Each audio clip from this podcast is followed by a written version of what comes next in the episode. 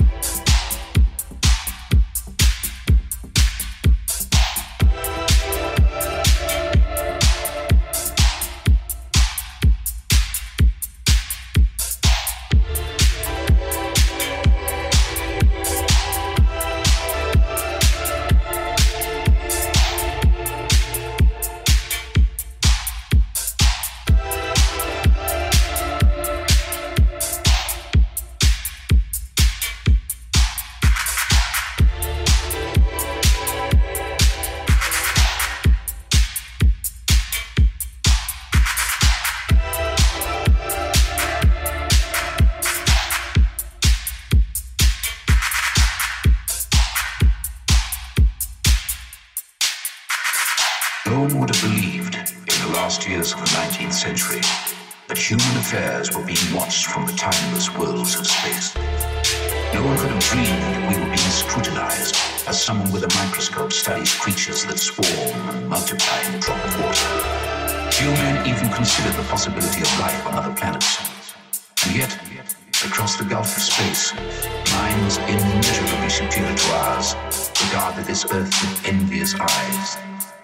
And slowly and surely,